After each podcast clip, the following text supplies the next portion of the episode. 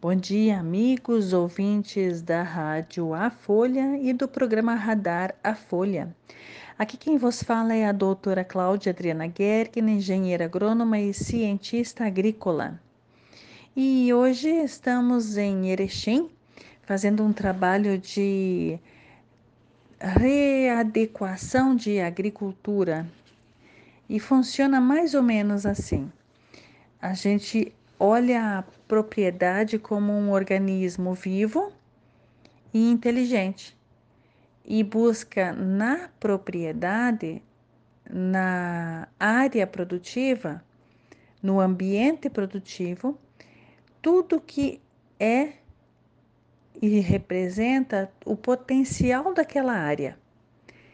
E depois só depois de, cons de conseguir então detectar o potencial produtivo daquele local, a gente passa então a buscar informações que podem, informações, tecnologias, insumos, se é que é que precisam ser adicionadas. E a gente tem feito esse trabalho no Brasil inteiro, né? Para aqueles que estão já com um olhar diferente.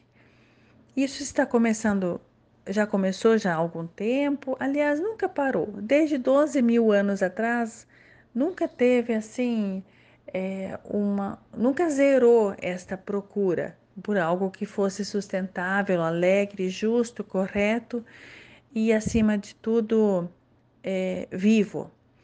Mas agora estamos retomando esse trabalho e é muito, muito, muito bom.